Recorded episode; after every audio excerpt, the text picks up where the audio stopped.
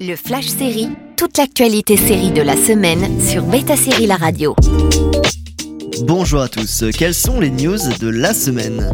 On commence avec une bande-annonce pour House of the Dragon. On l'attendait et la voici, diffusée le 21 août prochain sur HBO Max et dans la foulée sur OCS. House of the Dragon s'affiche avec une bande-annonce. Le monde médiévalo-fantasy de Game of Thrones est de retour et cette fois-ci, partez écumer les sept royaumes de Westeros avec les ascendants des personnages que vous aviez appris à connaître. Jeux de pouvoir et intrigues font bien partie de l'histoire, même quelques 200 ans avant Game of Thrones et bien sûr, qui dit Targaryen dit dragon.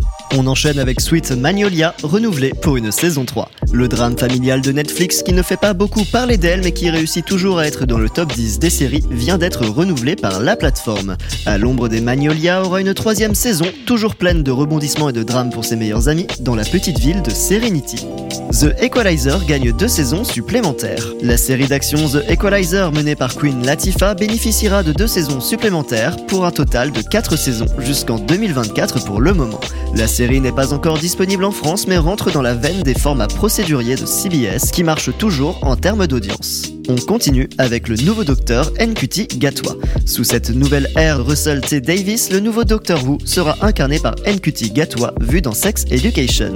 L'annonce du 14e Docteur fait déjà polémique, mais on en saura plus dans quelques mois quand il commencera son voyage.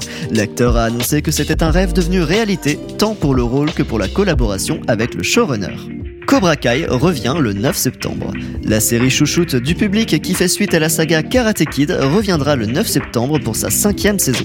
Les karatékas de Valais auront fort à faire pour retrouver la voie noble du sport. Cobra Kai a commencé sur YouTube Red, mais désormais cela coule douce sur Netflix. On continue avec First Kill, une nouvelle série de vampires sur Netflix.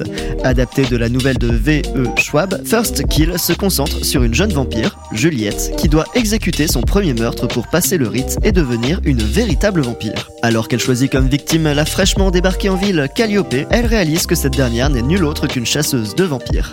Et outre la haine innée qu'elles devraient éprouver l'une pour l'autre, d'autres sentiments vont émerger. La saison sera disponible le 10 juin prochain sur Netflix. À la semaine prochaine pour de nouvelles news. Le Flash Série sur Beta Série La Radio.